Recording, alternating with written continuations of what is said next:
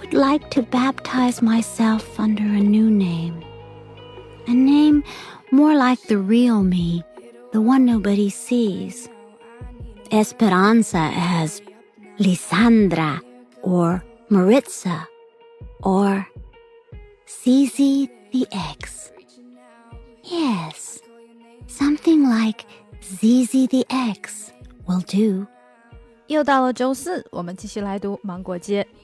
I can see you over there staring at you. 更详细的讲解，请点击我的名字查看听力阅读专项提升。And 关注公众号 ES Post，每天接收跟读推送。